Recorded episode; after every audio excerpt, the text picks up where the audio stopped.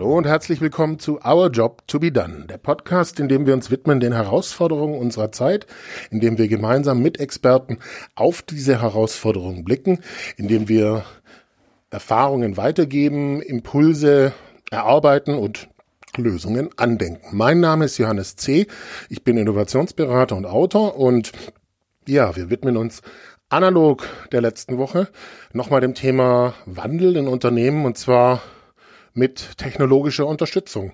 Wie kann man mit den Mitarbeitern und technologischer Unterstützung den Wandel gestalten? Und ich bin sehr, sehr froh, dass ich heute ein unglaublich erfrischendes Beispiel dabei hat, was man vielleicht auf den ersten Blick überhaupt gar nicht assoziieren könnte. Ähm, und zwar die Deutsche Post. Also wie wir alle wissen, ein Traditionsunternehmen und ähm, naja, äh, ehemaliges staatliches Unternehmen und mein Gesprächspartner heute ist Tobias Schellhaas und was er letztlich berichtet ist als Vice President HR Data, wie er den Wandel Software unterstützt mit den Mitarbeitern gestalten kann und es war ein unglaublich erfrischender Talk, muss ich sagen. Also hört da rein. Es hat äh, eine ganz tolle Kraft, was dort passiert. Ja, und äh, wenn es euch anregt, gerne. Tobias ist auch beim Oracle Digital Business Dialog in Köln mit dabei am 12.3. Also, wenn ihr Lust habt, kommt dorthin. 12.3. in Köln, Oracle Digital Business Dialog und jetzt geht's los. Ja, hallo, mein Name ist Tobias Schellers. Ich bin bei der Deutschen Post DHL für HR Data Management zuständig und ja, kümmere mich da um Daten. Genau. Und ich durfte jetzt gerade eben eine Session einen Vortrag von dir teilnehmen und ähm, möchte das auch bewusst jetzt, ähm, dass wir genau meinen Eindruck mit reinnehmen, in, dass wir da drauf blicken, weil ich war total begeistert und ich habe ganz zum Schluss einen strahlenden Tobias gesehen in diesem Vortrag, der wirklich ähm, auch, ähm, ich sag mal, fast umarmt wurde von der Audience in dem Sinne, du hast ganz zum Schluss gesagt, ja, wer hat wer Bock hat, das mitzugestalten, der kann mitgestalten im wahrsten Sinne des Wortes. Und äh, in dem Zusammenhang ist halt natürlich auch sehr spannend. Du kommst von DHL, ein Unternehmen mit Deutsche Post zusammen, was sehr viel Tradition hat, was auch einen Hintergrund hat, der mit dem deutschen Staat zu tun hat, geschichteseitig und so. Und ich, ich fand es, fand es sehr, sehr spannend, sozusagen diesen Unternehmenshintergrund zu, den ja jeder von uns kennt, und auf der anderen Seite dich zu sehen mit dieser Freude und diesem Call to Action zu gestalten und vielleicht auch da damit verbunden für die Zuhörer, dass wir gemeinsam drauf schauen, wie kann denn das eigentlich gelingen, aus so einem Hintergrund heraus in so eine Gestaltungskraft reinzukommen? Ja, das ist eine gute Frage, die ich mir auch gestellt habe, als ich bei DHL angefangen habe zu arbeiten, vor ziemlich genau sechs Jahren. Und ich bin da, ich glaube, ich habe da nur angefangen zu arbeiten, weil ich vorher über Accenture in einem Projekt war und mir dieses Unternehmen eigentlich imponiert hat. Und ich habe einen relativ bumpy Start gehabt mit sehr vielen Jobs. Ich habe in den ersten drei Jahren fünf Jobs gehabt, weil die Projekte, auf denen ich war, häufig aufgehört haben, weiter zu existieren. Und dieses Unternehmen hat mir alle Möglichkeiten gegeben, mich weiterzuentwickeln. Ich habe vorher schon in anderen großen Unternehmen gearbeitet. Nie hatte ich den Eindruck, dass ich einfach gestalten kann. Ich kann also, das erste Mal in meinem Leben hätte ich Jobs in anderen Bereichen machen können, in denen ich überhaupt keine Ahnung habe. Und trotzdem sagen die, Mensch, Tobias, mach doch mal mit. Das, du bist doch gut drauf. Und das hat mir wirklich, wirklich Spaß gemacht. Und ich versuche das wirklich, das ist nicht überall so. DHL oder DPDL ist sehr, sehr groß. Natürlich gibt es die ja. Bereiche, wo dieses Klischee Deutsche Post zu 100 Prozent zutrifft. Es gibt aber eben auch andere Bereiche. Und ich glaube, das Corporate Center ist, hat sich extrem gewandelt. Und es ist ein extrem innovatives und gutes Unternehmen. Und man kann gestalten, wenn man möchte.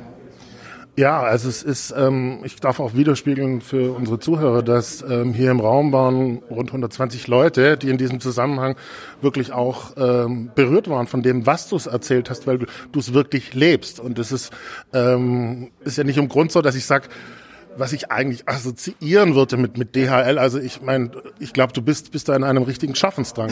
Ja, ich, absolut. Ich glaube, nicht nur ich, sondern viele Leute, glaube ich, die, die, die, ich weiß gar nicht, wie ich das sagen soll. Die, der Moment in diesem Unternehmen ist auf jeden Fall auf nach vorne blicken gedreht. Äh, es wird wesentlich dynamischer, wesentlich jünger. Es kriegen viele junge Leute Verantwortung. Ich bin auch in einen Job gekommen, den ich mir so vorher nicht ausgemalt hätte.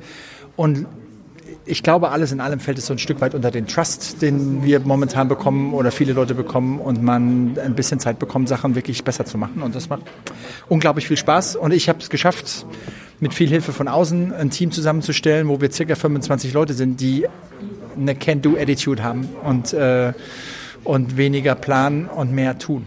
Das ja. ist gut. Du hast doch gerade so schön gesagt, Dinge besser zu machen. Ähm, gleichzeitig ist das glaube ich, in so einem Traditionsunternehmen braucht man auch ein gewisses Fingerspitzengefühl dafür. Ne? Ja, da gebe ich dir recht. Meine persönliche Motivation ist, Dinge besser zu machen, schon immer. Äh, ich freue mich, wenn ein Datensatz toll äh, durch mein Environment flutscht oder die Qualität hoch ist.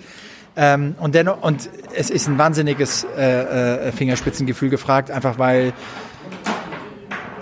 das ein wahnsinniger Wandel für ganz viele Leute ist, die in dem Unternehmen schon lange arbeiten. Ich glaube, man nimmt mit allen Innovationen Einfluss weg oder schn schnell Einfluss weg und Leute geben nicht gerne Einfluss ab. Und wir sind aus der Tradition, aus der DPDRL kommt, sind wir ein Fremdkörper in der Art und Weise, wie wir das machen. Ich, wir geben keinen Status-Report einmal die Woche ab, wo wir stehen mit unserem Projekt. Wir haben nicht aufgeschrieben, was machen wir eigentlich sondern wir reden über eine Opportunität und damit können viele Leute nicht umgehen. Und das inkludiert mich selbst auch, die Art und Weise, wie wir unser Projekt momentan laufen lassen, dass der, wir nennen ihn nicht mehr Workstream Lead, sondern Workstream Captain, das sind Leute, die entscheiden, was sie in ihrem Workstream machen. Die müssen das dann an die Division zurückverkaufen, an so einer sogenannten Design Authority, die wir uns äh, gebaut haben. Aber das sind empowerte Leute und die treffen andere Entscheidungen, als ich die treffen würde. Und es ist wahnsinnig, wahnsinnig schwierig, das zu akzeptieren manchmal. Aber wenn man diesen Lernschritt mal hinter sich hat, und ich glaube, jetzt nach einem halben Jahr haben wir einen Prozess oder eine Gruppe, wo wir miteinander gut umgehen können damit, dann ist das ein, das ist ein Befreiungsmoment. Ich war noch nie so gerne arbeiten wie jetzt. Das ist eine geile Message und ich glaube, es hängt ja auch damit zusammen, ich sage mal, wie du sagst, dass man dir traut, als einer der sozusagen Absolut. der Architekten in diesem Zusammenhang und dass man auch einen Freiraum gibt, wie du sagst, wir gehen da jetzt mal die Schritte dieses halbe Jahr oder auch weiter, wo jetzt nicht sofort die, die Fesseln, sage ich jetzt mal, kommen. Ja, ja, auf jeden Fall. Und äh, dass man Vertrauen bekommt, liegt bestimmt ein Stück weit an einem selbst, aber es liegt auch an, der, an dem Umfeld. Und das Umfeld, in dem ich mich heute bewege, ist ein sehr vertrauensvolles Umfeld und wir können da wirklich ehrlich miteinander reden und zwar nicht nur auf dem Peer-Level, sondern auch nach oben. Und mein Steering-Komitee sind die ganzen CHROs von den Divisionen, die betroffen sind und unser globaler CHRO und so weiter. Und das ist ein, es ist kein Stress-Meeting. Es ist ein Meeting, wo man wirklich hingeht und offen sagen kann, was die Probleme sind und man kriegt da geholfen. Und das, das ist Trust für mich in Reinsform. Großartig und ich glaube, ihr habt ja auch äh, datenseitig, wie ihr es nutzt, im Endeffekt ist so aufgebaut, dass tatsächlich wo helfen uns die Daten immer weiter dabei? Also. Ja, wir haben viele Ideen. Ich glaube, so ein bisschen dieses ganze Projekt, da liegt sehr viel Hoffnung drauf, weil wir sehr, weil wir versuchen, diesen, diesen gordischen Knoten, dass wir viele tolle Prozesse anbieten wollen, dafür aber eigentlich Daten brauchen, die wir aber nicht haben. Deswegen können viele tolle Prozesse nicht funktionieren oder nicht so funktionieren, wie wir das gerne hätten. Und wir sind, ich glaube, sehr viel sehr viel Erwartungsfreude, würde ich mal sagen. Es, kann, es erzeugt natürlich Druck, aber es ist sehr viel Erwartungsfreude auf diesem Projekt, dass wir endlich schaffen, dieses Datenproblem zu lösen und die verfügbar zu machen äh, und, und zu erzeugen. Und das mag auf den ersten Blick fürchterlich langweilig klingen für ganz viele Leute, aber es ist genau das Gegenteil. Wir sind wirklich an der, am, am Mittelpunkt dessen, was jetzt passieren muss, damit wir in drei Jahren in einem anderen Unternehmen arbeiten, in einem viel besseren Unternehmen als heute.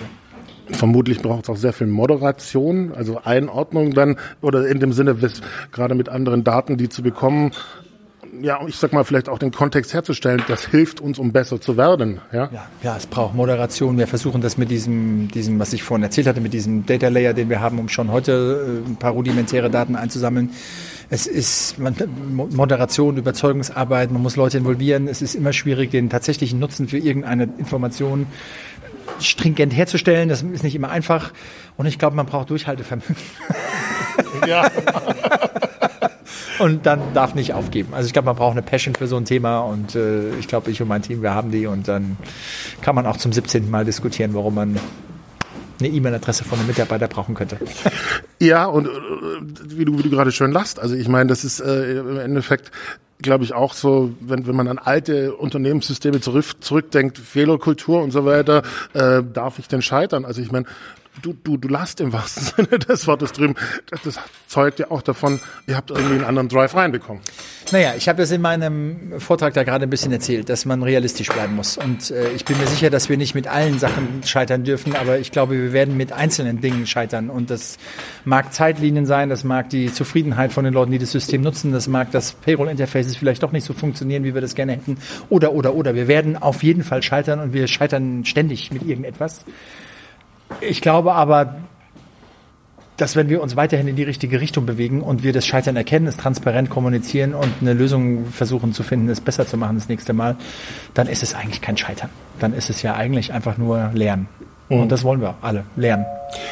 Vielleicht abrunden vorletzte Frage auch nochmal. Du hast kurz erklärt, angerissen, wie es organisatorisch so läuft. Ähm, ich vermute mal, dass es auch sehr weit oben aufgehängt ist im wahrsten Sinne des Wortes. Was kann man vielleicht auch weitergeben an andere Unternehmen äh, in dem Sinne, welchen Kunstgriff braucht es sozusagen, sowas in der, als Organisation zu ermöglichen? Ja, das ist eine gute Frage.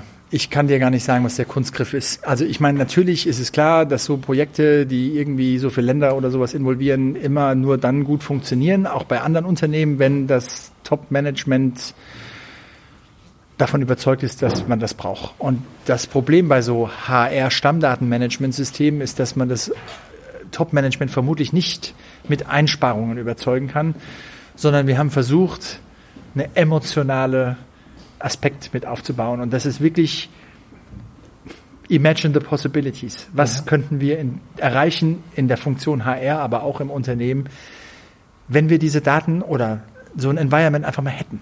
Das ist ein riesenlanger Weg und der kostet sehr viel Geld und sehr viel Zeit und sehr viel Schweiß und Tränen.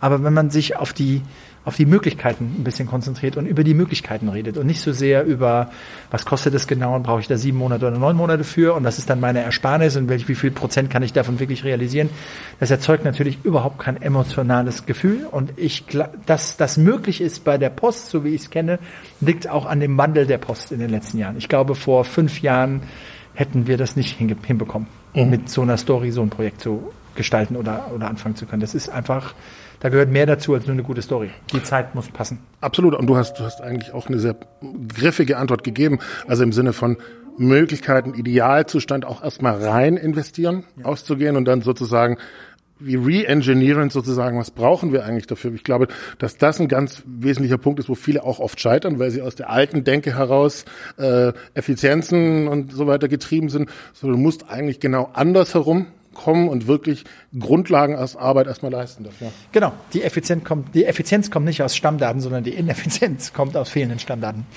Und äh, äh, wenn wir das mal geregelt haben und wir Schritt für Schritt weitergehen können, dann glaube ich, dann werden wir Effizienzen schaffen, die sind unvorstellbar. Wir sehen das im eigenen Unternehmen in anderen Bereichen. Wir haben super tolle Analysen, wo wir sehr viele Daten nehmen, um, um, um Routen im Airfreight zu optimieren, was unglaubliche Optimierungspotenziale beinhaltet.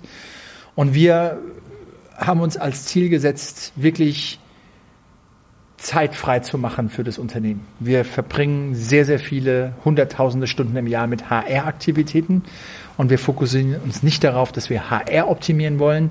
Wir wollen gerne unserem Business Zeit zurückgeben. Jede Stunde, die das Business nicht mit HR verbringt, ist eine Stunde, die sie mit ihrem eigentlichen Business verbringen können. Und ich glaube, darum geht's. Und äh, das, das verfängt dieses, die, die, die Sichtweise, ist eine andere Sichtweise auf so ein Projekt. Es geht nicht darum, irgendwo Lizenzkosten einzusparen oder HR äh, äh, fünf Leute in einem Service Center zu reduzieren, sondern es geht darum, vor Ort in jedem Land den Leuten weniger Zeit mit administrativen Prozessen aufzubürden, die sie heute verbringen müssen. Super. Wir runden es ab. Ich wiederhole einfach nochmal die Frage von Anfang, sozusagen als Short Summary, was wir gerade hatten. Ähm, ich sag mal, als sehr traditionelles Unternehmen, vielleicht sogar mit der Historie mal staatlich gewesen zu sein, aber der Wunsch eigentlich nach vorne zu gehen und zu sagen, lasst uns was rocken, lasst uns doch gerade mit der Digitalisierung zusammen besser werden. Ja, ähm, wie kann das gelingen? So und du hast gerade schon, wir haben das Reengineering gehabt als wesentlichen Punkt. Was können wir noch mal kurz zusammenfassen dazu? Ja, ich, ich glaube zusammenfassend, es ist äh, ehrlich mit sich selbst sein, Trust. Äh, man muss ein, ein, Umfeld haben, in dem man Trust hat oder Vertrauen hat. Äh, man muss sich man muss sich ein Zielbild geben, was einen emotional motiviert, daran zu arbeiten. Und ich glaube, das ist bei uns der Trick heute. mit dem wir, mit dem wir so weit gekommen sind. Ja, und spannend ist dabei, dass es eigentlich nicht die große Magic ist, weil auch das wird oft davon gesprochen. Ähm, es ist dann doch wieder das Handeln im Endeffekt. Absolut. Wir haben keinen Druidenkochtopf. Wir sind ganz normale Menschen und ich glaube, man muss den Ärmel hochkrempeln und es tun. Genau. Und vielleicht auch aussteigen aus dem Sinne, was bringt es jetzt sofort, sondern äh, genau. ganz konkret investieren. Absolut. Imagine the possibilities. Super. Vielen Dank. Danke dir. Großartig. Ja.